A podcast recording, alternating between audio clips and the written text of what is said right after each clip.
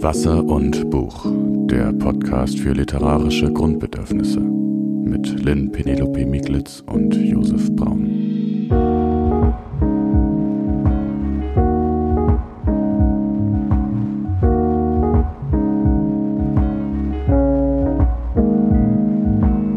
Hallo und herzlich willkommen zur ersten Folge unseres Podcasts Wasser und Buch. Mir gegenüber sitzt Josef Braun, den ich von der Arbeit kenne. Wir arbeiten zusammen beim Stadtmagazin Kreuzer. Josef ist dort der Redakteur für das Ressort Familie. Und wir haben uns schon eher kennengelernt, und zwar am Deutschen Literaturinstitut, wo wir beide studiert haben, beziehungsweise wo Josef aktuell auch noch studiert. Und ich weiß auch gar nicht mehr so richtig, wo wir uns da das erste Mal über den Weg gelaufen sind. Ich glaube, das war im äh, Literaturbetriebsseminar. Das ist ja passend. Äh, das, das passt natürlich total. Und mir gegenüber sitzt Din Penelope Miklitz, ähm, Literaturredakteurin, Schriftstellerin und ab heute Podcasterin. Und ich freue mich sehr auf unsere Zusammenarbeit. Und ich bin sehr gespannt, wo unsere erste Folge uns hinführt. Und würde dich gleich mal fragen, Lynn, woher kam eigentlich die Idee für einen Podcast? Weil das kann man ja vielleicht kurz sagen. Eines, eines Tages erreichte mich sozusagen eine E-Mail, ob wir nicht einen Podcast machen wollen. Mhm. Und äh, ja, deswegen sitzen wir jetzt hier. Ja, das stimmt. Und ich habe erst heute früh darüber nachgedacht, wann das eigentlich war. Und ich glaube, das ist schon fast ein Jahr her. Aber ich konnte es nicht mehr rekonstruieren. Und die Geschichte geht so. Ich hatte tatsächlich erst den Namen für einen Podcast und fand den total gut. Und es ist nicht Wasser und Buch, es war ein anderer Name, der es jetzt nicht geworden ist. Ähm, und ich dachte mir, zu diesem Namen muss es einen Podcast ähm, über Literatur und den Literaturbetrieb geben. Und äh, habe mich gefragt, mit wem ich das machen kann. Und bin ziemlich schnell auf Josef gekommen, weil wir uns immer mal wieder über Bücher unterhalten haben. Und das hat immer sehr viel Spaß gemacht. Und dann haben wir ähm, nach der Zusage, die ziemlich euphorisch kam und mich sehr erleichtert hat, weil ich nicht damit gerechnet hatte, sind wir in die Recherche gegangen und das ist dann die letzten Monate passiert und heute sitzen wir mit einem riesigen Bücherstapel mit Manuskriptseiten, viel Tee und viel Kaffee und ähm, zahlreichem anderem Equipment in meinem Büro. Das befindet sich am Deutschen Literaturinstitut. Zumindest übergangsweise habe ich hier die Geschäftsführung übernommen und dieser Ort ist bestens geeignet, um einen Podcast aufzunehmen. Heute ist Samstag, es ist niemand im Haus und wir ähm, nutzen diese angenehme Ruhe, um heute unsere erste Folge aufzunehmen. Das stimmt und ähm, als wir sozusagen, als die E-Mail von dir kam, war ich erstmal sehr, sehr begeistert. Ähm, deine E-Mail war sehr vorsichtig formuliert. Daran kann ich mich noch sehr gut erinnern, so nach dem Motto, ich habe eine Idee, aber du, ich sag dir gleich, wir können es auch wirklich lassen, so direkt.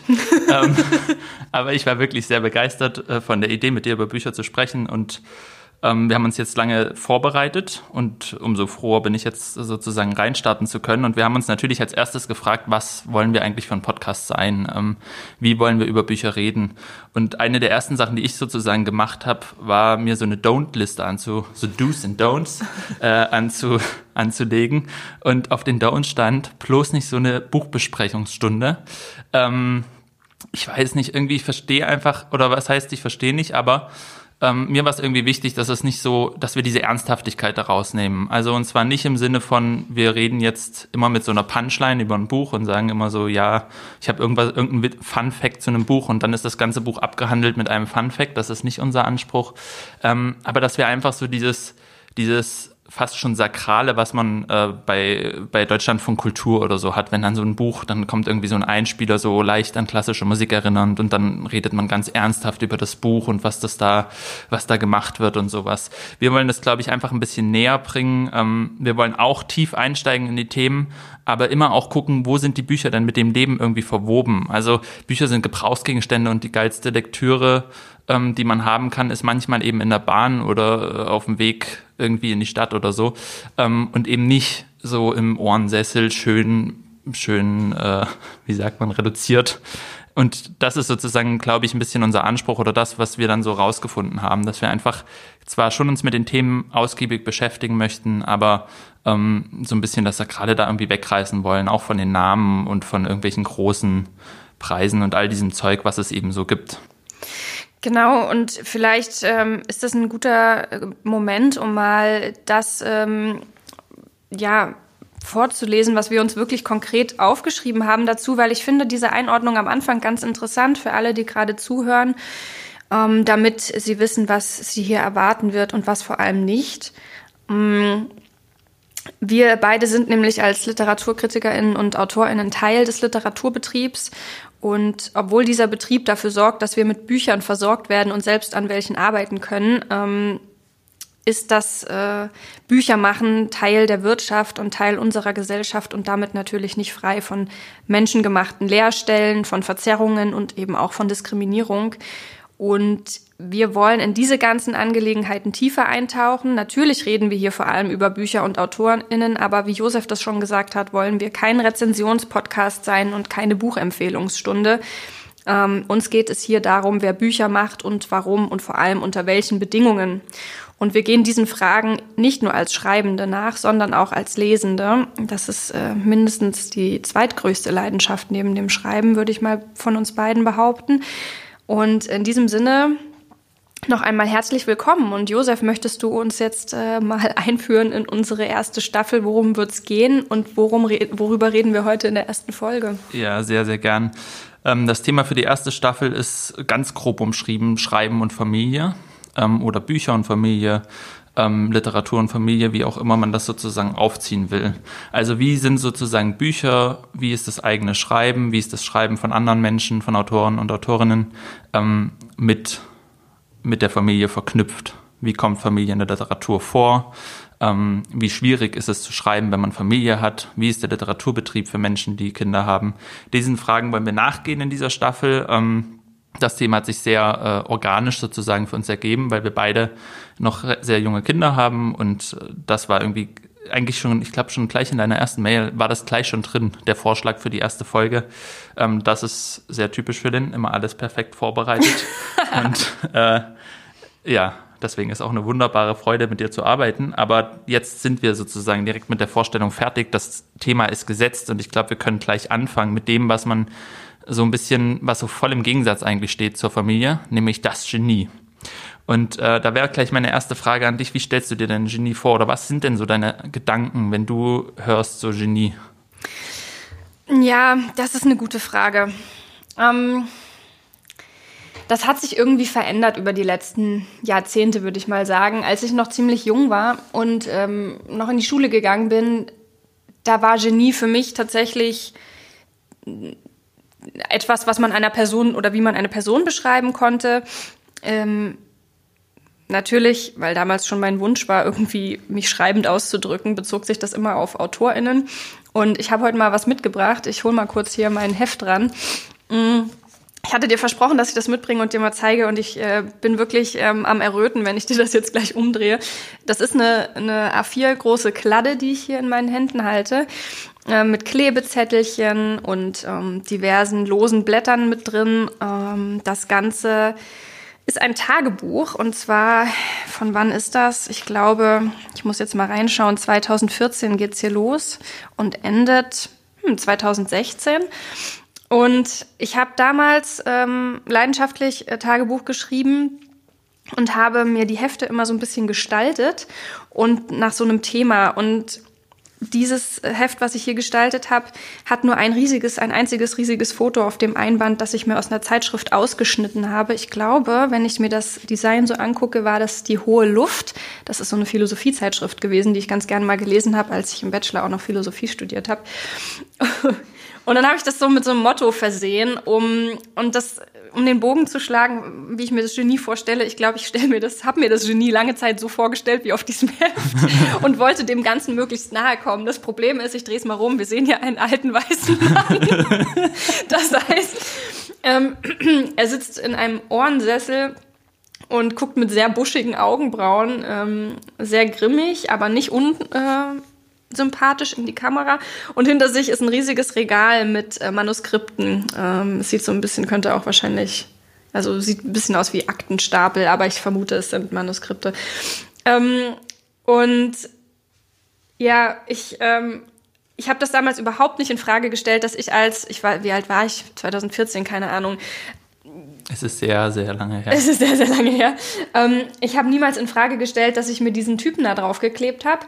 Ähm, das Motto dazu lautete dann übrigens, der Mensch ist seine Geschichte. Mhm. Und zwar selbst geschrieben. Das ist die wichtige Erkenntnis, äh, Ergänzung, die ich als Autorin natürlich machen musste.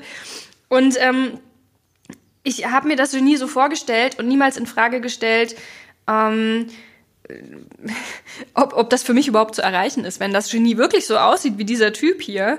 Ich glaube, ähm, da musst du noch viel tun, Lynn. Dann muss ich noch viel, viel machen, um da auch nur ansatzweise ranzukommen. Und ähm, als ich das dann wieder ausgepackt habe in Vorbereitung unserer Folge, ist mir das erste Mal aufgefallen, dass es sehr absurd ist. Und jetzt habe ich keine richtige Vorstellung mehr von Genie. Es ist äh, in sich zusammengefallen. Ist das bei dir anders? Das, das ist ja super. Dann können wir jetzt sozusagen mal gucken, ob wir vielleicht im Laufe der Folge da irgendwie auch ein, eine Vorstellung aufbauen oder auch gucken, welche Vorstellung auch noch scheiße ist.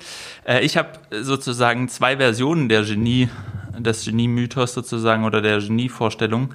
Ähm, eine wäre so ein bisschen wie dieser nette ältere Herr mit seinen glänzenden schwarzen Lackschuhen irgendwie ähm, in seinem Sessel. Das wäre das, ich habe das mal das in sich versunkene Genie genannt. Das wäre dann Thomas Mann am Schreibtisch, der irgendwie nicht gestört werden darf und irgendwie dann die heilige Ruhe in seinem Haus sozusagen. Ähm, die andere Genievorstellung, die mir als, äh, als ich jung war sozusagen, Gott, wie das klingt. Ähm, gut, ich bin jetzt schon sehr alt und ähm, ja, aber jetzt, damals war ich jung und völlig begeistert sozusagen von, von Genies, die es drauf anlegen sozusagen. Also ganz peinlich und kurz war die Kerouac-Phase. Dieses, der hat dann, kennst du eigentlich die Geschichte von Kerouac und seinem On the Road Buch? Mm, nee.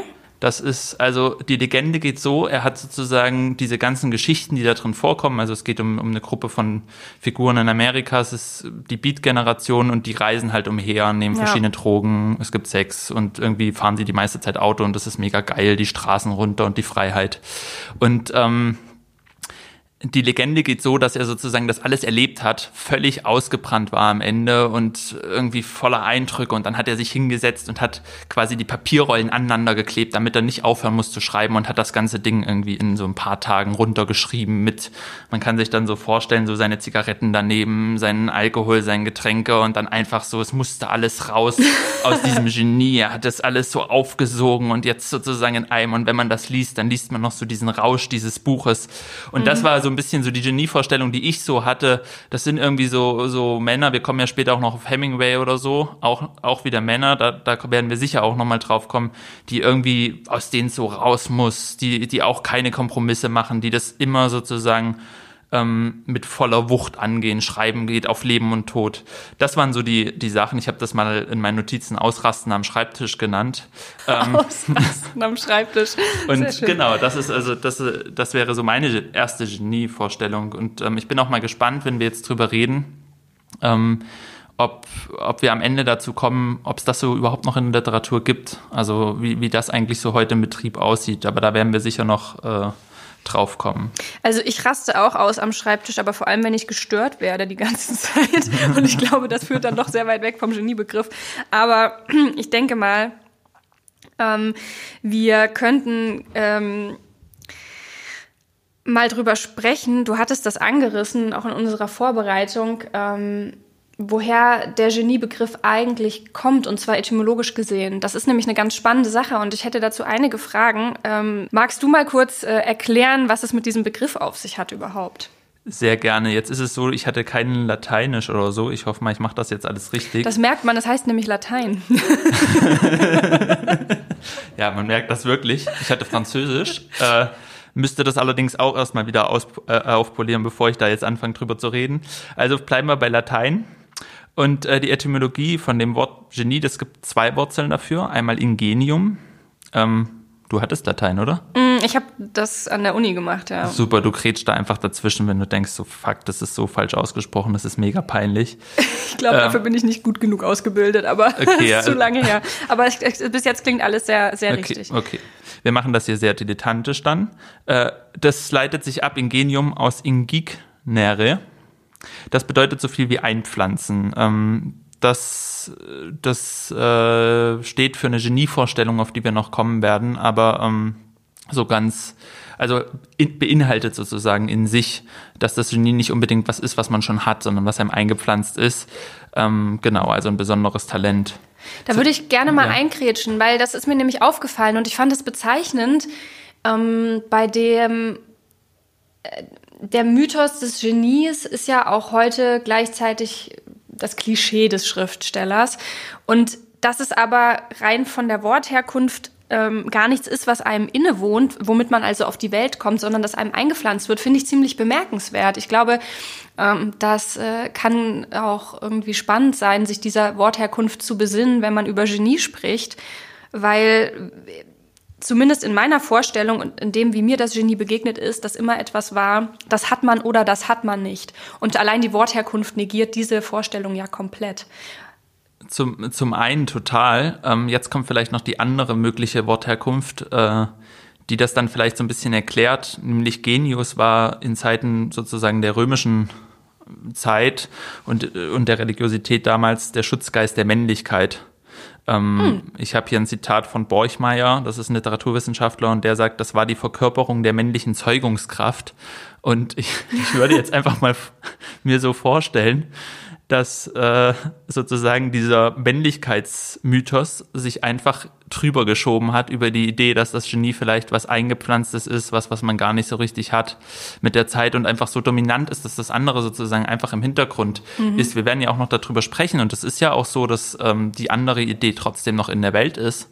Ähm, aber ich würde auch total zustimmen, dass man vom Gefühl her, wenn man wenn man ans Genie denkt oder davon hört oder wenn auch jemand als Genie bezeichnet wird, ähm, dass immer dieses die Person selber, dass ich, das Genie sozusagen ähm, im Vordergrund steht.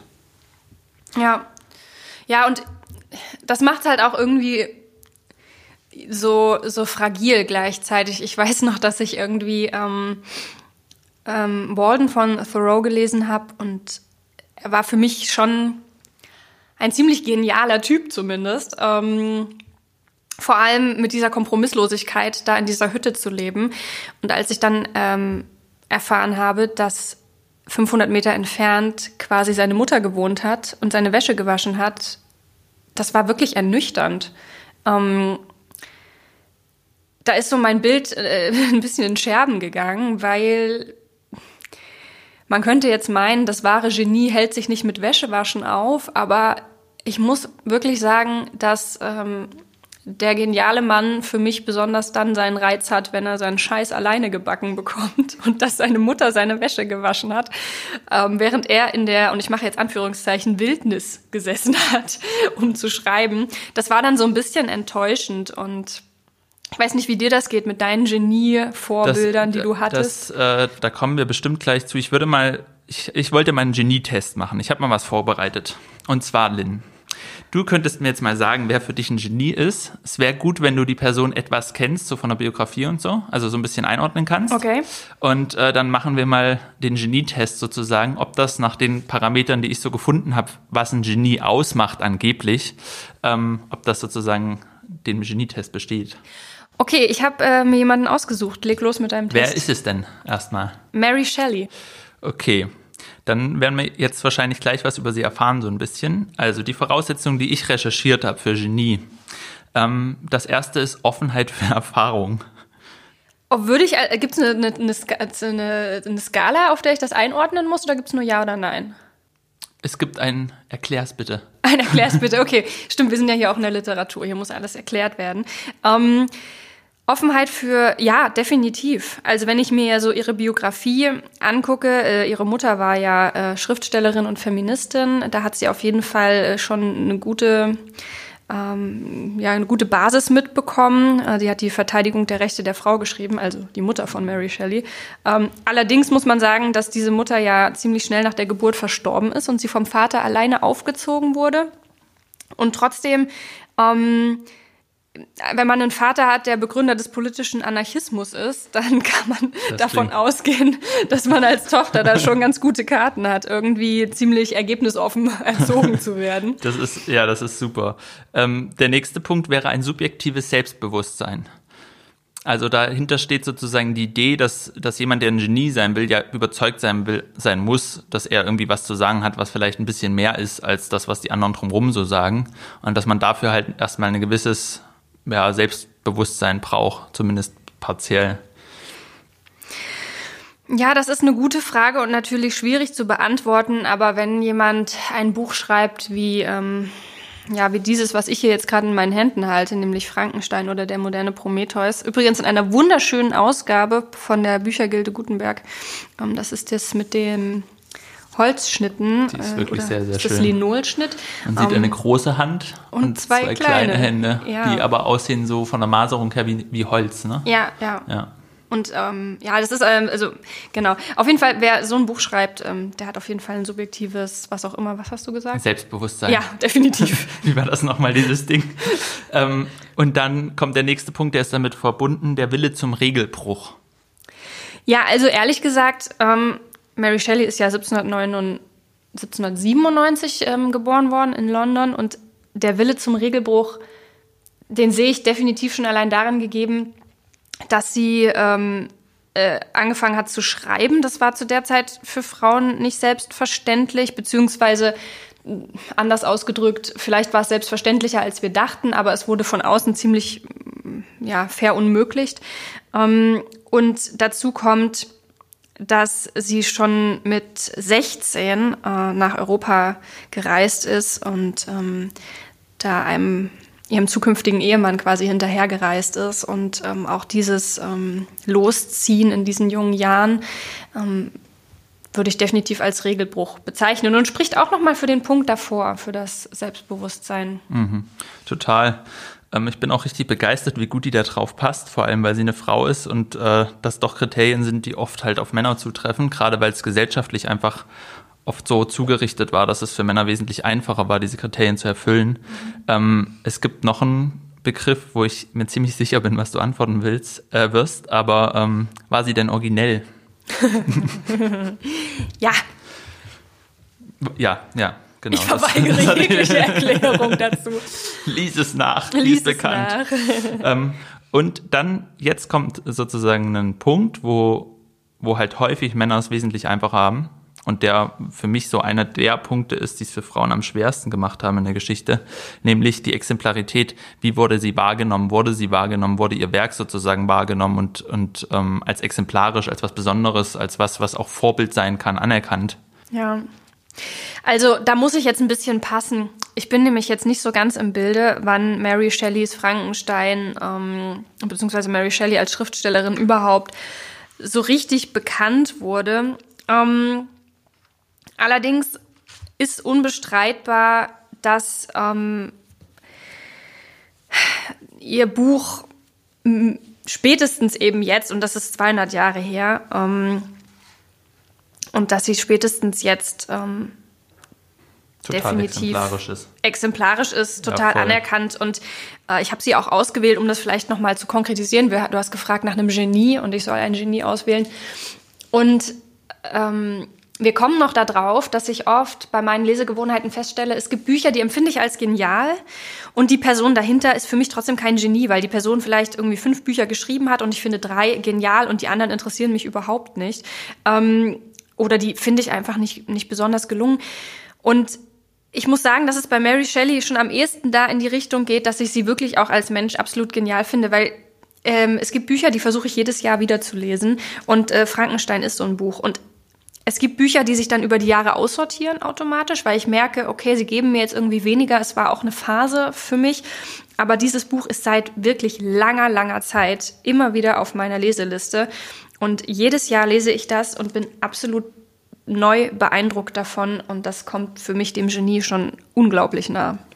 Ähm, was ich da interessant finde, da sind wir eigentlich wieder bei diesem Punkt ähm, dieser Unterscheidung zwischen gibt es das, das Genie, also ist ein Schriftsteller oder eine Schriftstellerin ein Genie, oder ähm, kommt das Genie zu einem?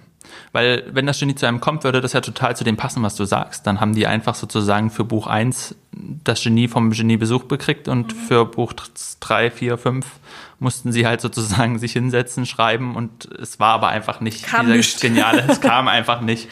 Ähm, so dieses, da gibt's ja auch diese Vorstellung, die häufig damit verbunden wird, wenn man sagt, das Genie kommt zu mir, du musst trotzdem was machen. Du musst sozusagen diesem, also in dieser Vorstellung wird das häufig so beschrieben, dass man sich halt trotzdem jeden Tag an den Schreibtisch setzen muss und warten muss und das kommt nicht einfach so. Ja. Ähm, Genau, und das würde ja dazu total passen, dass man einfach sagt, es muss nicht jedes Buch von einem Schriftsteller oder einer Schriftstellerin total genial sein, aber es können eben manche Bücher sehr genial sein. Ja. Ähm, und ich habe auch so vielleicht auch das Gefühl, dass es, es gibt ja auch ähm, Bücher sozusagen oder Autoren, Autorinnen, die, die sehr wenig geschrieben haben. Und ähm, da ist es natürlich auch wesentlich leichter, sage ich mal in Anführungszeichen, wenn die vielleicht zwei, drei Bücher geschrieben haben, die aber sehr, sehr gut sind, dann fällt es einem vielleicht auch leichter zu sagen, äh, die, die Person war einfach genial. Also ich denke da zum Beispiel an Challenger, der wohl gegen Ende sehr viel Schrott geschrieben hat, mhm. aber eigentlich sein Output sozusagen, das, was veröffentlicht wurde, waren halt nur eine Handvoll Kurzgeschichten und der Fänger am Roggen. Und wenn du, sage ich mal, so einen Output hast, dann, dann, dann kannst du irgendwie immer als ein ziemlich genialer Schriftsteller wirken, weil ähm, das war halt wirklich gut. Und wahrscheinlich hat er halt 50, 60 Jahre danach sehr komisches Zeug geschrieben, zumindest das, was man so hört. Ähm, er hat es ja dann nicht mehr veröffentlicht. Ähm, aber das ist dann eben egal, weil es ja nicht rauskam. Ja, du hast recht und ich glaube auch, dass ähm, bei jemandem, der der irgendwie unter diesen Geniebegriff gefasst wird. Ich meine, das passiert heutzutage vielleicht. Also ich habe jetzt kürzlich erst gelesen, dass der Geniebegriff heute sehr inflationär benutzt wird und muss kurz sagen, dass mir das überhaupt nicht auffällt, ähm, dass mir das wenig begegnet. Ich beziehe mich jetzt dann eher so auf ähm, die Ära von Thomas Mann zum Beispiel. Also wenn man da von einem Genie ausgeht oder das als Genie betitelt, mm, und da ist ein Vielschreiber, jemand, der sehr viel Fleiß und Disziplin an den Tag legt und der dann mal daneben greift oder Bücher oder Texte macht, die, äh, die nicht ähm, so gut funktionieren wie die anderen dass ich glaube, wenn man vorher dieses Label bekommt mit dem Genie, dass es dann auch leichter ist, das ähm, darüber hinwegzusehen. Also dann hast du halt ein Gesamtwerk. Also es ist ja sowieso so ein Phänomen, sobald du also Shakespeare oder so, du hast dann ein Gesamtwerk. Und ich hatte mal tatsächlich, ich war in Berlin und war in einem Antiquariat und es gab sehr gut reduziert eine wunderschöne Ausgabe Gesamtwerk ähm, von Shakespeare. Und ich war der absoluten Überzeugung, ich bräuchte das, habe diesen Klopper auf, mein, äh, auf meine Schulter gewuchtet und habe dann die ganzen Weg nach Hause nach Leipzig geflucht, weil ich dieses Ding dabei hatte. Ähm, ich habe das dann auch nie aufgeschlagen. Ich hatte nämlich zu Hause Einzelwerke von Shakespeare, die mir sehr viel bedeuten. Mhm. Und da ist mir bewusst geworden, ähm, wenn mein Bücherregal am Ende des Tages etwas über mich aussagen soll, und das, das soll es, weil es ist Teil meiner Wohnung und da, damit äh, ist es äh, Teil irgendwie dessen, was ich wichtig finde. Wenn es also etwas über mich aussagen soll, dann brauche ich nicht das äh, Gesamtwerk von Shakespeare da drin stehen haben, sondern dann brauche ich die Texte, die ich wirklich gelesen habe, die ich durchgearbeitet habe und die mir etwas bedeuten. Und ähm, das geht für mich so ein bisschen in diese Richtung. Ähm, ich glaube, man braucht äh, da die Geduld und den Mut, die Dinge sich einzeln anzuschauen, um sich selbst eine Meinung bilden zu können. Das ist sehr interessant, dass du das sagst. Ich habe nämlich außerhalb meines Bücherregals sozusagen ähm, die Gesamtausgaben von Goethe und von Kafka stehen. Und ich finde beide auch jetzt nicht, also ich würde jetzt nicht sagen, das sind doch voll die langweiligen Schriftsteller, aber ähm, irgendwie in der Form der Gesamtausgabe habe ich mir kein Buch da drin jemals angeguckt. Irgendwie, die stehen da halt einfach. Die, die verschließen und ich brauchte sich die unbedingt, ja. ne? Und so, und du denkst dann aber so, Alter, in dem Buch sind fünf Bücher drin und noch drei Gedichtbände und so, einfach nur in so einem fetten Leinenband und man denkt sich so, so will ich das auch gar nicht lesen. Also ich möchte das nicht alles auf dem Mal haben. Ähm, was ich aber interessant finde, weil du jetzt sagst, das kommt dir heute gar nicht mehr so inflationär vor. Äh, ich habe nämlich eine These entwickelt, weil ich sehr, sehr gerne auch Filme gucke. Und ähm, da habe ich das Gefühl, da gibt's das noch. Ich habe neulich gelesen jetzt über den neuen Film von Licorice Pizza, ähm, das spreche ich jetzt ganz sicher falsch aus, aber egal, ähm, von Paul Thomas Anderson. Und ähm, da wurde dann geschrieben, der Genie, Genie der Genie-Regisseur mhm. ähm, so macht wieder seinen neuen Film sozusagen. Und ich habe mich gefragt, ob das vielleicht einfach daran liegt, dass sozusagen die Literatur als Entertainment, sage ich mal, in den Hintergrund tritt. Also das ist gar nicht darauf bezogen, dass unglaublich viele Bücher verkauft werden, vor allem in Deutschland.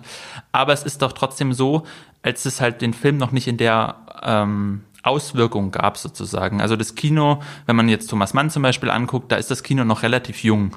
Und ähm, Streaming, Netflix, ähm, Internet, das ist alles, daran ist überhaupt nicht zu denken. Das heißt, Geschichten haben noch einen ganz anderen, also Geschichten zwischen Buchdeckel, Deckeln kriegen noch eine ganz andere Aufmerksamkeit. Also ähm, ich habe so das Gefühl, der Vergleich ist so ein bisschen, wenn jetzt jemand an seinem neuen Roman schreibt, dann kriegt man das kaum mit. Wenn der dann mal bei irgendeiner Lesung erzählt, ich, da, da ist dann am Ende so die Frage, und was arbeiten Sie jetzt gerade dran? Und dann sehen das die 50 Leute, die den Buchstream gucken, sehen dann, dass ähm, meinetwegen jetzt äh, Paul Auster oder so gerade an, an einem neuen Buch schreibt. Ähm, wenn allerdings ein neuer Film gedreht wird, gibt's Interviews, dann weiß man schon vorher, jetzt kommt noch die Person zur Cast dazu. Das heißt, es wird extrem verfolgt irgendwie. Ähm, und ich glaube, dass, dass sozusagen das aber, klar sind es unterschiedliche Medien und die haben unterschiedliche, ähm, auch unterschiedliche Budgets und unterschiedliche Aufmerksamkeit, aber ich glaube, diese Aufmerksamkeit ist halt eigentlich die Aufmerksamkeit fürs Geschichtenerzählen, die halt für unsere Zeit vielleicht stärker ähm, und prominenter vor allem eben in Filmen und Serien transportiert wird als in Büchern. Also ähm, ich glaube einfach ein Buch, eine Buchveröffentlichung ist und das ist jetzt, klingt vielleicht ein bisschen ketzerisch in einem Literaturpodcast, aber es ist nicht mehr das Ereignis, was es vielleicht mal war, wenn neuer Thomas Mann oder neuer Stefan Zweig oder keine Ahnung wer dann ähm, rausgekommen ist, sondern das haben halt andere Medien sozusagen stärker übernommen und das mhm. Internet als solches auch. Und ähm, dass vielleicht das auch der Grund ist, warum dann dort sozusagen der Geniebegriff ein bisschen abgewandert ist. Weil umso größer die Bühne, umso mehr musst du auch einen Mythos irgendwie erschaffen, umso mehr bildet sich auch ein Mythos. Ne?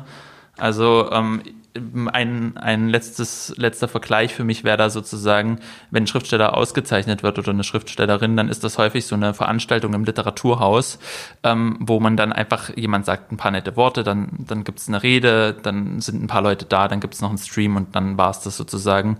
Wenn ein Regisseur ausgezeichnet wird, ähm, dann sind das halt entweder Preisverleihungen, die mit extrem viel Pomp, mit Fernsehbegleitung in die ganze Welt ausgestrahlt werden, oder er kriegt zum Beispiel einen, äh, einen Stern im Walk of Fame und das ist einfach sozusagen, da sieht man ja, da wird ja einem Menschen was ganz anderes draufgepackt, als einfach, sie kriegen jetzt den Preis, weil ihr Werk toll ist und sowas.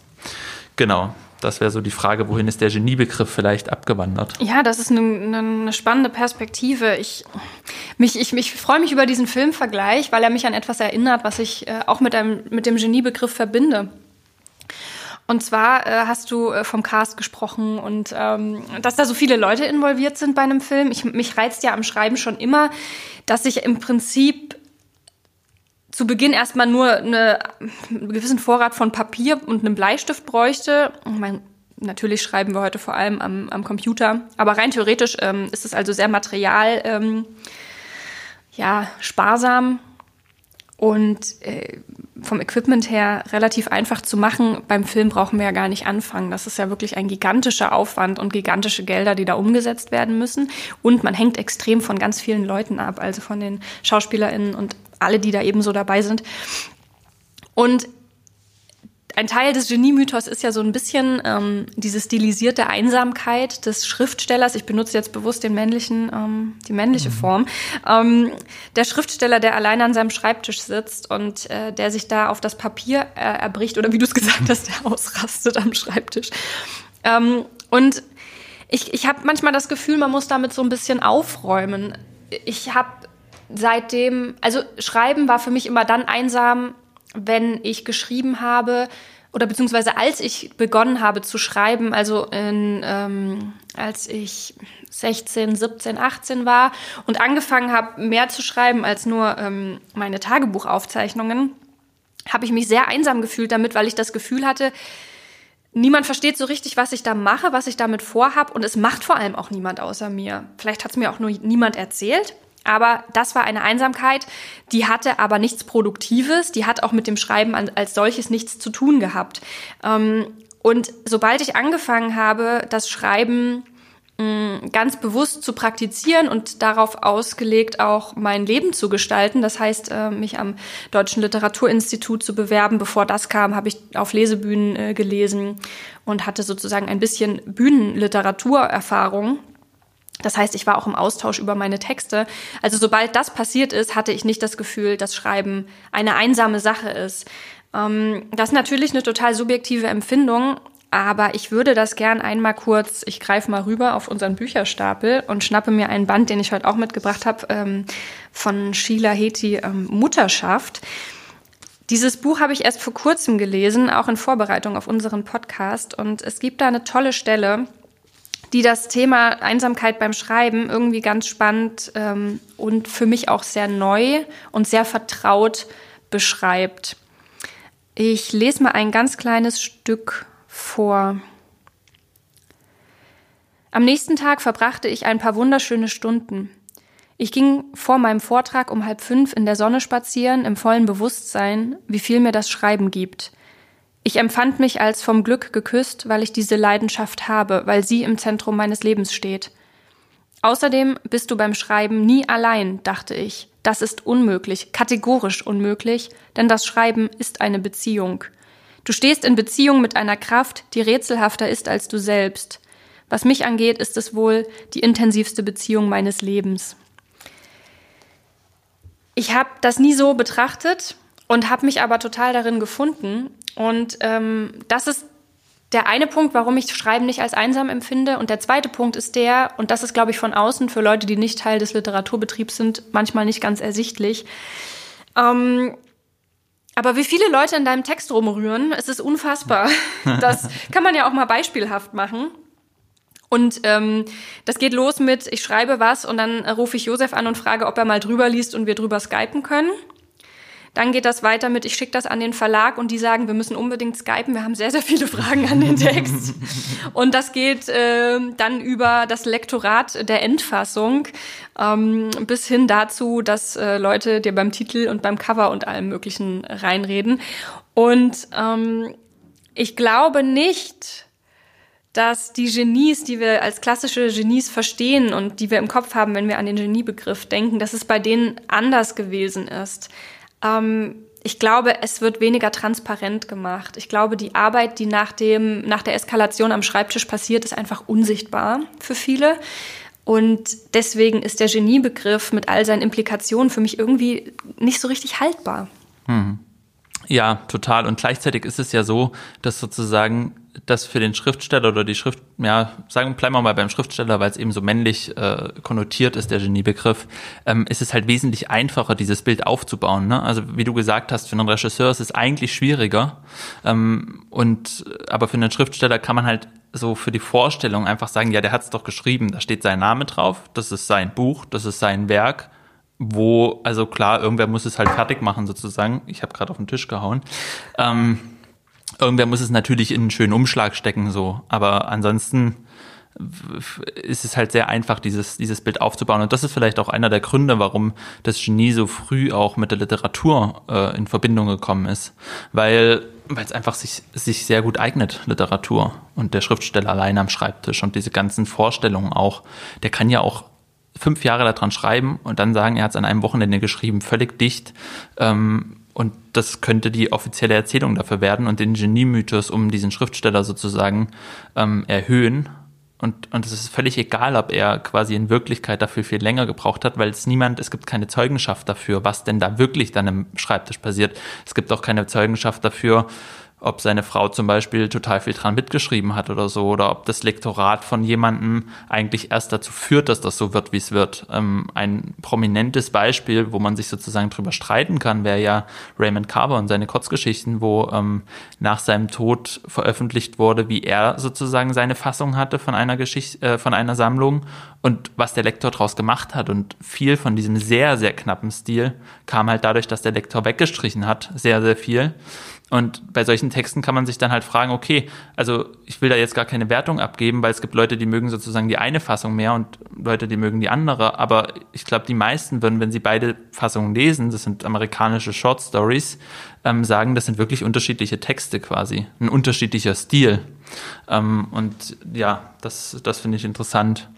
Und würde jetzt, wenn das für dich okay ist, überleiten zu den weiblichen Genies. Unbedingt, es wird Zeit. Es wird Zeit, wir haben hier viel gemännert, aber das kann ich versprechen, das wird tatsächlich äh, im Laufe des Podcasts immer weniger, weil wir dann ja auch zu anderen Themen kommen. Aber bei der Genie-Folge lässt sich das kaum vermeiden. Und die Frage sozusagen nach weiblichen Genies, wo sind die eigentlich? Und wir hatten ja schon Mary Shelley, dass die da drauf passt. Ich finde es aber trotzdem interessant, was ich mir, ich weiß nicht, wie es dir geht, da würde ich dich gerne mal fragen, weil was mir irgendwie so geht, wenn ich dann an eine Frau denke, die sozusagen für mich alle Kriterien eines Genies erfüllt, finde ich es trotzdem komisch, die ein Genie zu nennen. Also Virginia Woolf ist für mich sozusagen von dem, was sie macht, noch viel kunstvoller und besser als Hemingway. Und trotzdem fällt es mir leichter zusammen, Hemingway war ein Genie und, und für Virginia Woolf wir dann sozusagen, ja, die ist halt ein Genie, das irgendwie passt es nicht so ganz. Also ich weiß nicht, wie geht es dir denn da? Ja, also Ich glaube, das ist einfach der Tatsache geschuldet, dass äh, wie so viele Vorstellungen, äh, die kulturell und gesellschaftlich, äh, soziokulturell, wie auch immer, ähm, sich aufgebaut haben, dass die einfach extrem unsere Vorstellung von allem unterwandern. Und dass man da auch nicht so richtig aus seiner Haut kann. Ich glaube, es ist die eine Sache, ganz bewusst ähm, von weiblichen Genies zu sprechen. Die andere Frage ist, ob sich das komisch anfühlt. Und dieses, es fühlt sich komisch an, das kann ich total nachvollziehen. Und ich glaube, es braucht seine Zeit, seine Sehgewohnheiten und seine Denkgewohnheiten immer und immer weiter neu äh, zu, ähm, ja, neu zu verlegen, sozusagen die Schienen, auf denen das Ganze passiert, neu zu verlegen, um neue Wege zu, zu gehen, was das betrifft. Das, das fühlt sich komisch an, weil es einfach noch eine relativ neue Vorstellung ist, weil wir jetzt anfangen, diese ganzen Sachen neu zu bewerten und in Frage zu stellen. Und das ist eine extrem glückliche Sache, dass das passiert und es ist extrem überfällig gleichermaßen. Ähm ich meine, man sieht an meinem alten Tagebuch mit diesem alten weißen Mann, dass, der, dass, dass, dass wir ein Bild im Kopf haben, was schwer zu ersetzen ist, weil es ein lautes Bild ist und ein sehr, sehr altes Bild. Ähm gleichzeitig habe ich das Gefühl, wie man das Bild am ehesten dekonstruiert ist es, sich das von ganz nah anzuschauen, weil das fällt mir auch in, Be äh, in, Bezug auf das Genie, also das Genie in Anführungszeichen auf. Das ist ein Begriff, der hält nur stand, je weiter weg du die Person betrachtest. Und das merkt man ja zum Beispiel bei Shakespeare. Ähm, wir schauen auf die Gesamtausgabe und erstarren vor Ehrfurcht. Ähm, je näher wir ranzoomen an diese Person und das Leben hinter dieser Person oder das Leben, das diese Person geführt hat, desto weniger ist das haltbar. Also ich weiß jetzt gerade nicht, wie die, der aktuelle Stand der Debatte ist, aber als ich mich das letzte Mal damit befasst habe, stand noch im Raum, dass es Leute gibt, die sagen, er, er könnte eine Frau gewesen sein. Dass man es einfach nicht weiß. Ähm, vielleicht ist das auch mittlerweile bewiesen und ich habe davon noch nichts gehört. Ähm, man merkt aber an sowas, dass äh, die Person, die ein Genie sein soll, vor allem dann ein Genie bleibt, wenn man sich nicht die Mühe macht, ähm, näher ranzugucken. Und damit meine ich nicht, dass Shakespeare kein Genie ist, wenn er eine Frau gewesen wäre. Das könnte man jetzt falsch verstehen. Darum geht's mir gar nicht, sondern je näher wir uns an Leute ranwanzen und ihre Lebensumstände, desto ähm, mehr bröckelt dieses Image. Weil es ist ja nicht andre, nichts anderes als ein Image im Wortsinn. Es ist ein Bild, das wir uns machen und das kann man eben äh, nicht, nicht immer aufrechterhalten. Und da wären wir auch wieder bei Thoreau, der sich die Wäsche waschen lässt. Ich meine, es gibt vielleicht Leute, die finden das trotzdem genial, aber für mich ist es dann einfach wirklich durch. Hm. Total. Also es braucht sozusagen, das ist vielleicht jetzt nochmal ein wichtiger, wichtiger Punkt, es braucht, damit wir ein Genie haben, braucht es ein Publikum für das Genie, was bereit ist sozusagen, diese Person als Genie anzuerkennen. Das ist extrem wichtig.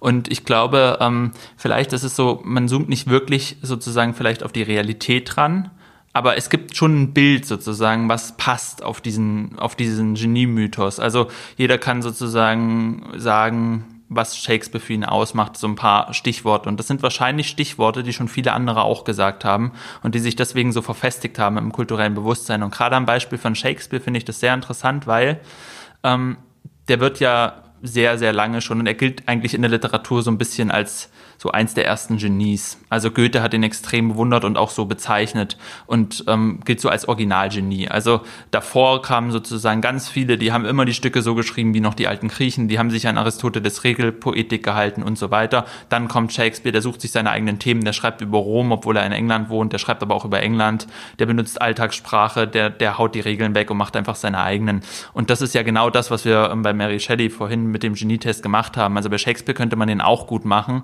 Es ist dann interessant, das hast du ja gesagt, ähm, dass man gar nicht so genau viel weiß über seine Person und auch nicht, ob er das wirklich alles selber geschrieben hat, ob das mehrere waren, ob das ein Kollektiv war, ob das eine Frau war, könnte man auch annehmen, einfach nur, weil man halt so wenig weiß. Ähm, Genau, aber was, was äh, sozusagen das Publikum angeht, da habe ich hier ein Zitat mitgebracht. Ich weiß jetzt nicht mehr wohin, äh, woher, aber das reiche ich dann gerne nach.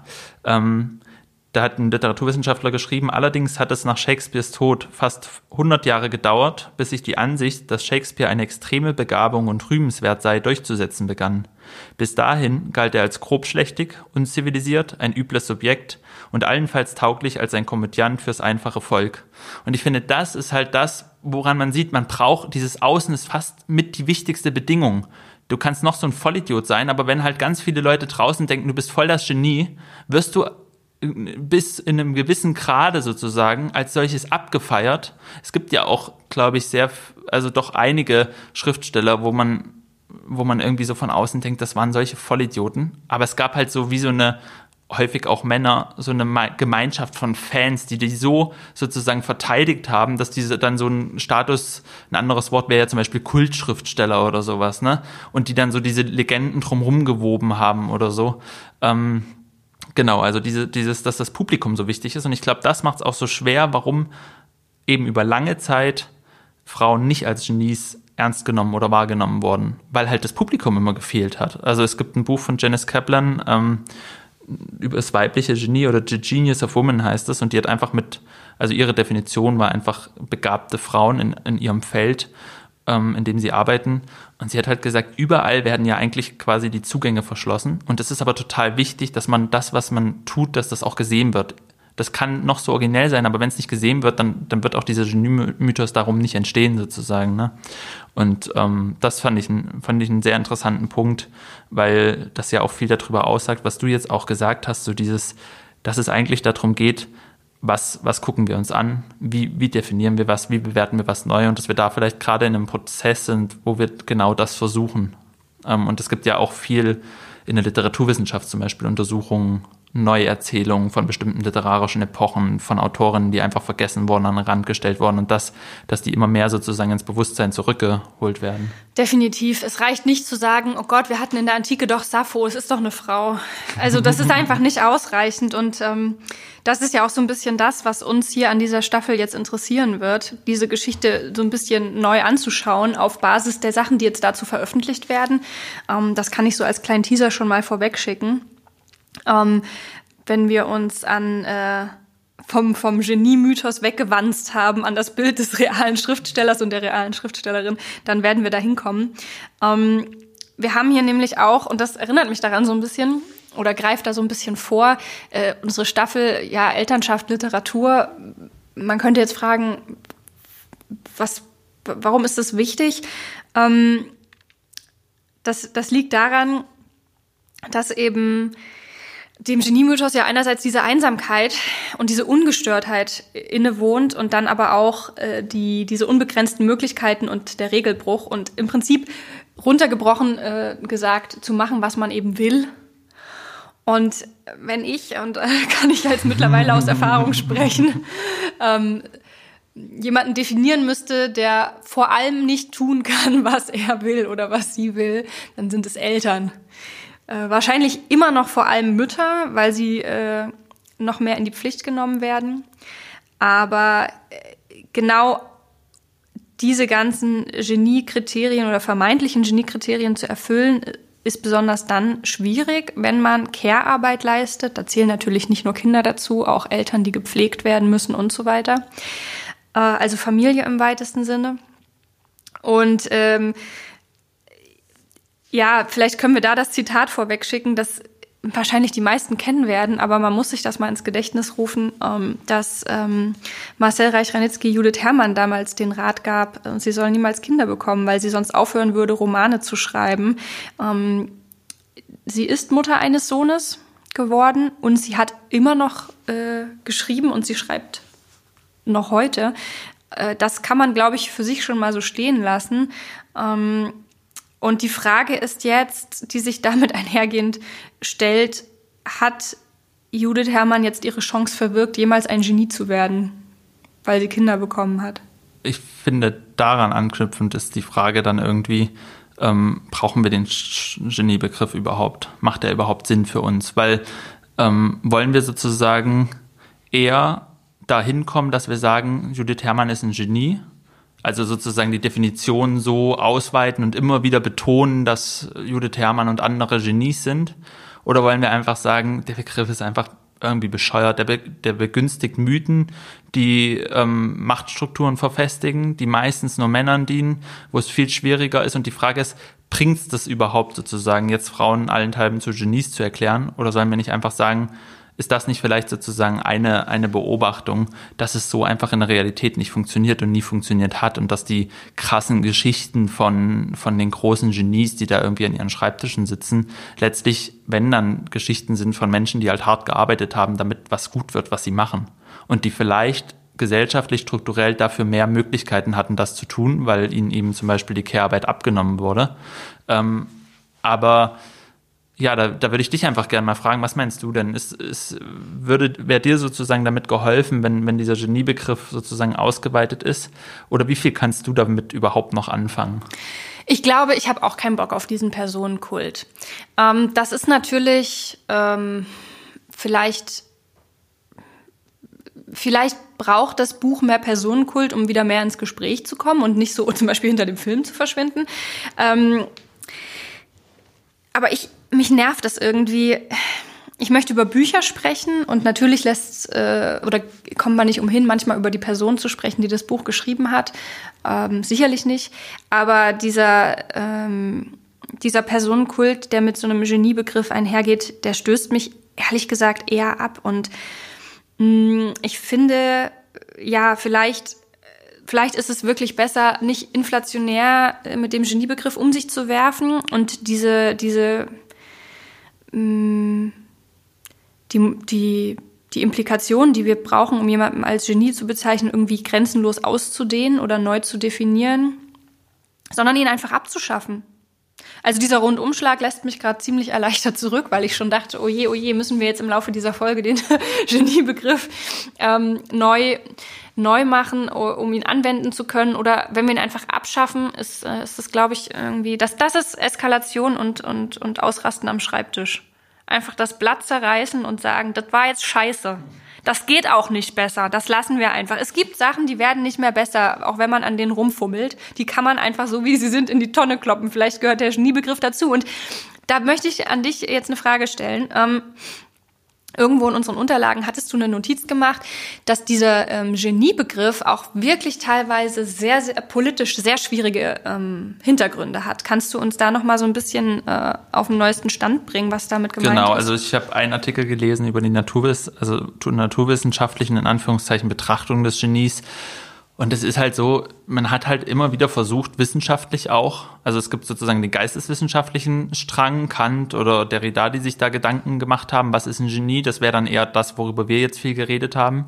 Es gab aber auch tatsächlich sozusagen Versuche, das Genie nachzuweisen. Und sowas ist ja immer schon eine, eine, ja, hat zumindest schwierige Implikationen. Und ähm, ein berühmter Versuch vielleicht, sowas wie Genie oder Kreativität oder Intelligenz nachzuweisen, ist der Intelligenzquotient, den wir ja auch noch kennen, wo man sich ja auch wirklich fragen muss, was wird damit eigentlich genau konkret nachgewiesen. Aber solche Arten von Tests wurden immer wieder sozusagen versucht zu entwickeln, um zu sagen, wer, wer hat ein besonderes, besondere Begabung. Und es gab verschiedene Besuch, Versuche auch, dass man zum Beispiel eine Gruppe an der Uni äh, an einer von den Elite-Unis sozusagen begleitet hat und geguckt hat, wer von denen wird quasi am Ende ein Genie und ähm, was, was ist dann bei dem anders gelaufen als bei den anderen.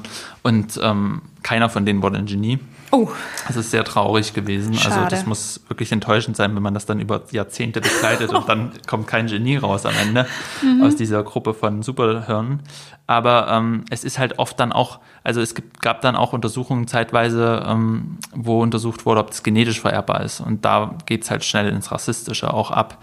Ähm, deswegen ist auch diese ganze Wissenschaft, das ist einfach letztlich nicht haltbar ge gewesen. Was es gibt, sind Versuche, die aber alle gescheitert sind, weil eben, und das ist vielleicht auch das, wo, wo, worauf wir jetzt auch gekommen sind, es ist halt letztlich, ist es ein Mythos, ein großer Mythos, der, der schon von Anfang an sozusagen irgendwie mitbesteht.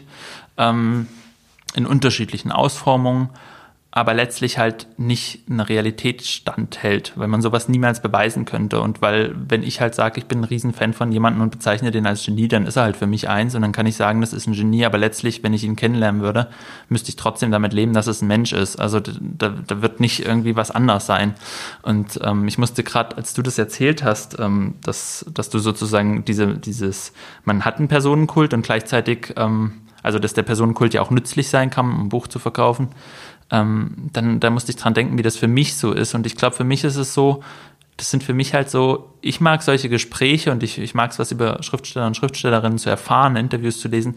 eher so im Sinne von, ich will jetzt nicht sagen Kollegen, das wäre vermessen, weil ich noch, noch sozusagen die noch viel zu sehr bewundere, aber sowieso gute Freunde oder Ratgeber, ähm, wo man so denkt, so irgend, irgendwie, wir machen das Gleiche, ihr macht es schon viel, viel besser als ich und ich höre euch so gerne zu, wenn ihr darüber redet. Oder irgendwie hat mich das Buch so berührt und ich möchte gern was über den Menschen erfahren, der so ein Buch schreibt. Ähm, und ich glaube, da sind wir auf einer viel alltäglicheren und, und sozusagen wärmeren Ebene miteinander, weil man einfach sagt, so, mir hat das halt gefallen, was du gemacht hast und ich würde gern wissen, wie du das gemacht hast vielleicht oder was du dazu erzählen willst. Ist mir eigentlich auch egal. Ich erwarte gar nicht, dass du mir jetzt erzählst, weiß ich nicht, so habe ich den Aufbau geplant. Wenn dich das daran interessiert, erzähl mir das und wenn du mir aber erzählen willst, ähm, was die Inspiration dafür war oder was ganz anderes, ist mir das eigentlich auch egal. Ich will dich einfach ein bisschen kennenlernen, weil mir das Buch so gefallen hat, weil diese ähm, Kommunikation, die Lesen ja bedeutet, dieses, man, jemand sagt was und jemand anders durchlebt diese Gedanken sozusagen irgendwann wo ganz anders, zu einem ganz anderen Zeitpunkt. Das ist ja eigentlich das, was das so faszinierend macht. Und vielleicht kann man sich dann einfach darauf einigen, dass man ähm, die Menschen, die solche Bücher schreiben eben und die man bewundert, eben einfach mag und, und ähm, sich für sie interessiert und sie auch bewundert, aber halt ohne zu sagen, die sind jetzt ein Genie und sie dann in eine Schublade und immer weiter wegstellen, wo man sie eh nie mehr erreichen kann und auch nicht kommunizieren könnte.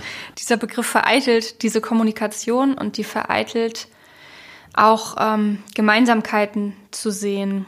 Ähm, die, die schafft eigentlich nur Distanz. Und ich finde auch spannend, dass, dass diese Benutzung des Begriffs trotzdem am Ende vielleicht auch vor allem eine Frage mh, hm, der, der Perspektive ist. Und zwar in dem Sinne, dass ich den Geniebegriff in so Literaturkritiken überhaupt nicht lesen möchte. Weil diese Distanz möchte ich in der Literaturkritik nicht haben, weil ich möchte, dass sich der oder die Kritikerin Mühe gibt, ähm, zu beschreiben, was der Punkt ist. Und wenn ich äh, als Privatperson jemanden als Genie empfinde und dann darüber in der Öffentlichkeit spreche, also in einer gewissen Funktion, dann ist ja meine Aufgabe in dem Moment, das Geniehafte, was ich daran sehe, transparent und erklärbar zu machen. Ich glaube aber, in dem Moment, wo es erklärbar ist, verliert es den Geniebegriff. Und ich glaube, das ist der Punkt, der, der wichtig ist und den man sich ja, bewusst machen muss, ähm, wenn man über Literatur spricht.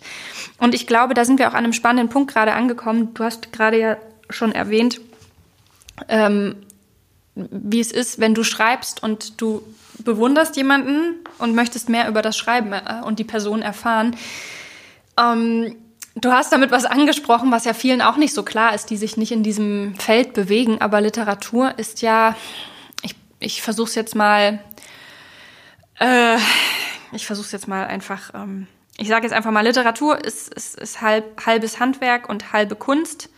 Ähm, und dann halt eben noch ein, vielleicht eine Mühbegabung, was auch immer das nun wieder ist. Aber man kann das lernen, man kann das studieren, weil es was zu lernen gibt. Das spricht schon mal als solches gegen den Genie-Mythos und zwar komplett. Ähm, und ich glaube, dass das auch der Grund ist, warum dein Vorschlag, den Geniebegriff einfach zu streichen, äh, ziemlich sinnvoll ist, weil man in dem Moment, wo man erkennt, dass Schreiben eine Arbeit ist, die man lernen kann und dass es eine harte Arbeit ist, die man, äh, durch die man sich durchbeißen muss, das, das tut dem Buch, glaube ich, auch gut. Und das tut der Reputation eines Buches auch gut. Also zu sagen, da steckt einfach ein Genie dahinter und das fliegt dem so zu, ähm, dass ist auch in gewisser Weise vielleicht ein bisschen eine Herabsetzung der Arbeit, die dahinter steckt. Äh, und ich muss da mal, liebe Grüße an meine Oma, ähm, ich muss immer an meine Oma denken, die sagt, Lynn, warum musst du denn jetzt auch noch schreiben? Es gibt doch schon so viele Bücher. Und das ist die frustrierendste Frage und auf diese Frage habe ich äh, bis heute keine Antwort. Ähm, ich mache trotzdem, ähm, habe trotzdem noch nicht aufgehört damit. Aber ähm, es ist ja so, dass man gemeinhin davon ausgeht, dass ein großes Buch, also wenn wir den Geniebegriff auf, auf das Buch ausdehnen und von einem genialen Buch sprechen, dass ein geniales Buch dann vor allem entsteht aus einem gewissen Schmerz heraus, aus einer gewissen Schicksalsbelastung, ähm, auf jeden Fall abseits der Norm. Und dann ist natürlich sowieso die Frage, ähm, die sich ja für viele dann stellt, wer kann überhaupt solche Geschichten erzählen? Muss man sie selbst erlebt haben? Das ist ja ein gigantisches Feld. Diese Diskussion brauchen wir jetzt wahrscheinlich nicht aufmachen, sonst sind wir übermorgen noch nicht fertig. Aber worauf ich hinaus möchte, ist einfach nur die, die, ähm, die, die Tatsache, dass das Genie auch nicht zwangsweise oder ein gutes Buch, ein, ein geniales Buch entsteht nicht zwangsweise daraus, dass ein einsamer Mann betrunken am Schreibtisch sitzt und davon gebeutelt ist, was das Schicksal mit ihm gemacht hat. Ähm, es gab, äh, dazu kommen wir aber noch in anderen Folgen, ja oft äh, so den Vorwurf an bestimmte Bücher, die sich zum Beispiel an dem Thema Mutterschaft oder Elternschaft abarbeiten, dass es da mit einer gewissen Langeweile einherginge beim Lesen.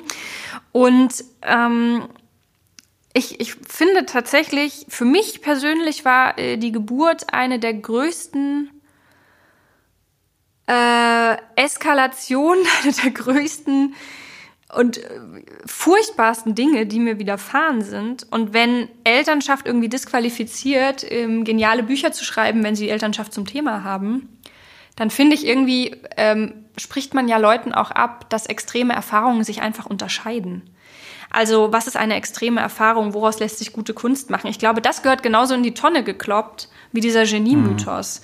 Mhm. Ähm, und hat wahrscheinlich viel mit dem zu tun, ne? Also genau, weil, ja. Weil da ja eng verbunden war, auch welche Themen so bearbeitet werden in der Regel. Danke, dass du das nochmal so auf den Punkt bringst. Ich konnte mich da nämlich gerade nicht so richtig äh, ausdrücken, aber das ist der Punkt. Welche Themen werden mit dem Genie verknüpft? Und es sind halt einfach auch Themen, die oft mit der Biografie männlicher Autoren verknüpft sind. Und ähm, gerade dann, wenn Care-Arbeit Sache der Frauen ist und der Mann sich frei davon äh, halten kann, äh, ist halt die, die, die, das Erziehen von Kindern oder, also Erziehen ist auch so ein veralteter Begriff, wahrscheinlich sagt man das heute gar nicht mehr, ist das, äh, be das begleitete Aufwachsen von Kindern genauso wenig Thema in diesen Büchern, wie es dann eben abgewertet wird, wenn es Büchern bei, wenn es Thema von Büchern wird. Es war ja auch bei Knausgar so. Genau, also total. Ich glaube auch, das ist ja letztlich auch für, für ähm, die männliche Seite sozusagen, wäre es ja eine Befreiung zu sagen, wir müssen nicht immer bestimmte Bilder reproduzieren, um, damit wir überhaupt eine Chance haben, dass unser Buch als genial wahrgenommen wird. Also, oder auch als gut einfach, wenn man mal von diesem Begriff weg will. Ähm, sondern man kann auch einfach über Sachen schreiben, die einen interessieren.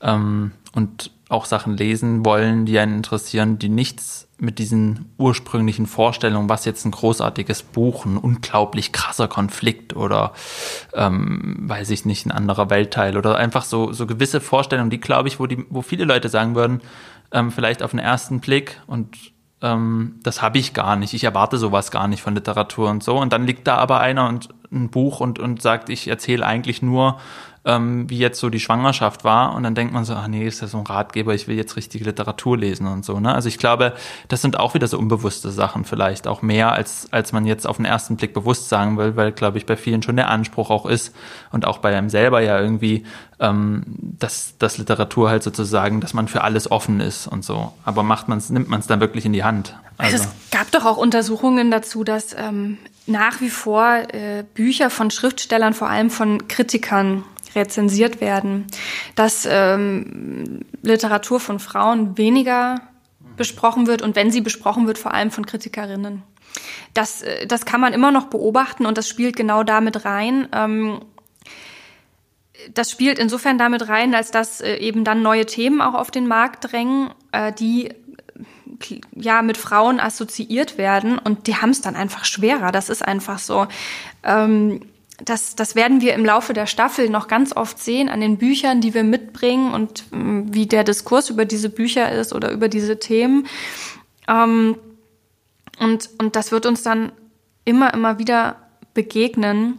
Und deswegen ist es ja auch so wichtig, in, einer, in einem Podcast, wo wir uns in der ersten Staffel mit ähm, Elternschaft und Literatur beschäftigen wollen, ähm, über das Genie zu sprechen, weil man einfach verstehen muss, wie tief dieser Begriff in uns steckt und die Vorstellung, die damit einhergeht und wie weit entfernt diese Vorstellung äh, ist vom Leben real existierender Personen, die aktuell versuchen, Literatur zu machen. Und dass das Auswirkungen hat, äh, werden wir auch noch merken in den nächsten Folgen. Und zwar auch konkret in der nächsten, weil wir uns da ja mit dem Literaturbetrieb auseinandersetzen wollen und damit wie er ähm, ja historisch bedingt einfach so gewachsen ist, dass er an vielen Stellen auf die Bedürfnisse ähm, ja vieler AutorInnen einfach nicht passt. Wie ist denn das eigentlich? Das wollte ich dich noch fragen. Ähm, du, dein, dein, du hast einen kleinen Sohn. Ähm, haben sich deine Themen geändert?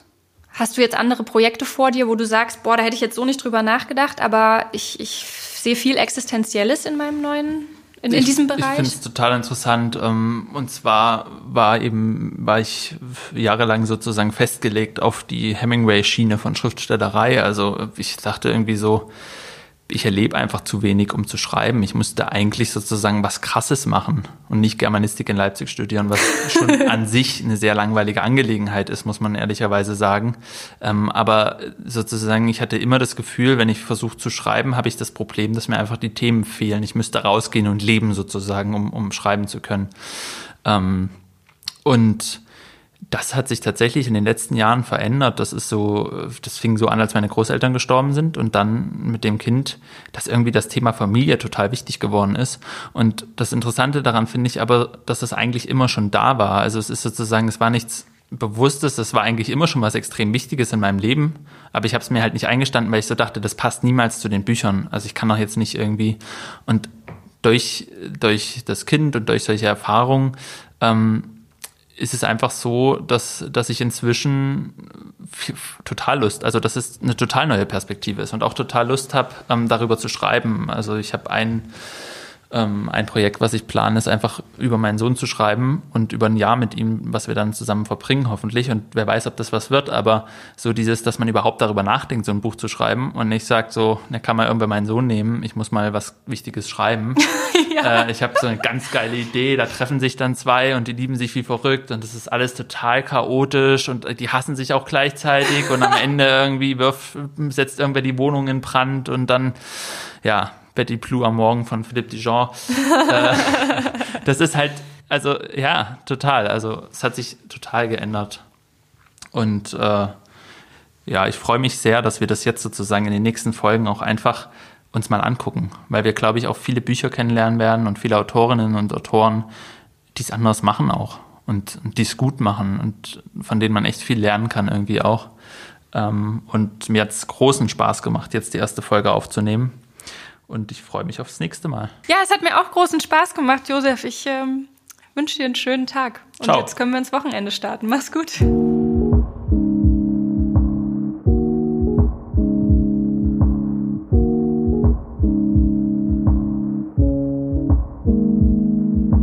Josef, wir wollen ja in jeder Folge einen Filmtipp von dir unterbringen weil du als Cineast dich richtig gut mit Literaturverfilmungen auskennst. Und wir finden, dass dieses genreübergreifende Betrachten von Literatur sehr äh, inspirierend sein kann. Also leg los. Was empfiehlst du uns heute? Ich habe sogar zwei mitgebracht, ähm, die beide passen, aber der eine passt vom Titel natürlich perfekt. Der heißt einfach Genius. Ähm, es geht um die Beziehung von Thomas Wolfe und Maxwell Perkins. Maxwell Perkins war Amerika und äh, unter anderem der Lektor von Scott Fitzgerald, Hemingway und äh, eben Thomas Wolfe. Und ähm, das ist verfilmt von Michael Crandage, das ist ein britischer, vor allem Theaterregisseur, ähm, der den Fokus in dem Film sehr stark auf die Figuren legt und die Beziehung zwischen dem Lektor und seinem Autor sozusagen ist, äh, wird, die werden gespielt von Colin Firth und Jude Law. Und das ist einfach ein Film, wo ich glaube, wo man diese also es basiert auf einem Sachbuch und ich glaube, man kann darin sehr gut nochmal diese ganzen Vorstellungen sehen. Und letztlich stellt der Film zum Beispiel den Geniebegriff überhaupt nicht in Frage, sondern fragt eigentlich nur, ist jetzt eigentlich der Autor, der so rasant lebt, das Genie? Ist es auf jeden Fall aber ist nicht vielleicht der Lektor dahinter, der das macht, eben auch noch ein Genie sozusagen, der der äh, sozusagen seine Autoren immer begleitet und den die stützt und sozusagen mit seinem Wissen und die Bücher noch besser macht.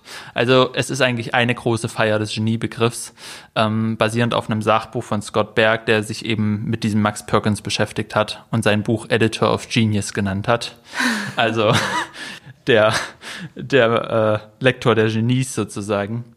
Und da kann man das, glaube ich, einfach nochmal gut äh, nachvollziehen in dem Film. Was ist eigentlich, über was wir gesprochen haben? Wie wirkmächtig ist eigentlich diese Vorstellung und wie wird das auch immer wieder inszeniert? Und der andere Film, ähm, beleuchtet sozusagen genau die andere Seite. Der heißt Die Frau des Nobelpreisträgers, ist sehr prominent besetzt mit Glenn Close, Jonathan Price und Max Irons. Und es geht um ein Ehepaar mit Kind und ähm, er gewinnt am Ende seines Lebens als Schriftsteller den Nobelpreis. Und sie reisen nach Stockholm und man sieht sozusagen diese Zeit, in der er den Nobelpreis bekommen soll. Also so diese ganzen Formalitäten, die da drumherum sind.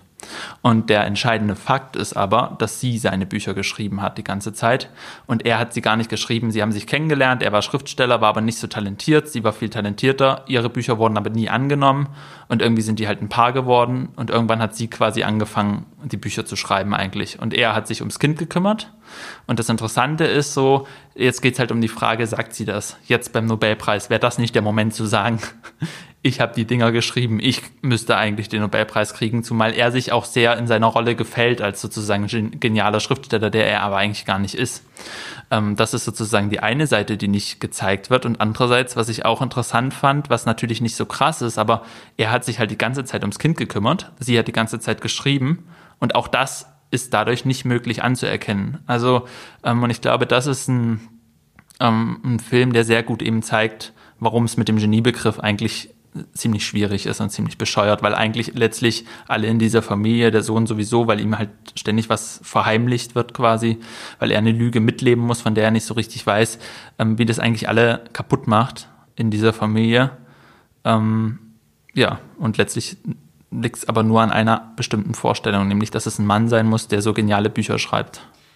Das ist richtig spannend, den werde ich mir auf jeden Fall heute noch anschauen, zumal ich diese Dramatik dahinter extrem berührend finde, dass die Frau nie Anerkennung für ihre Werke bekommen kann und der Mann nie Anerkennung für seine Care-Arbeit. Und dieses gigantische Dilemma ist da so perfekt zusammengeschnurrt auf diese zwei Personen.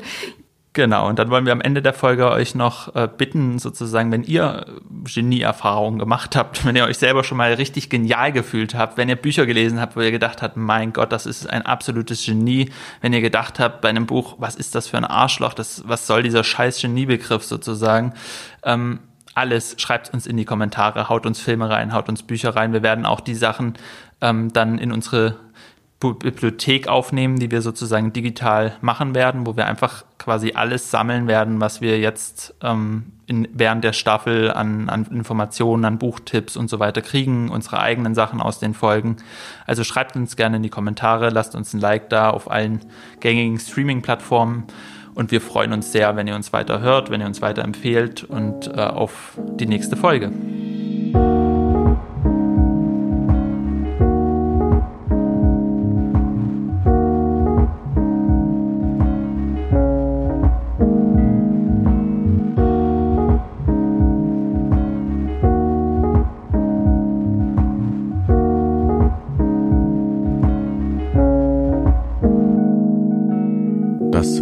Wasser und Buch, der Podcast für literarische Grundbedürfnisse mit Lynn Penelope Miglitz und Josef Braun.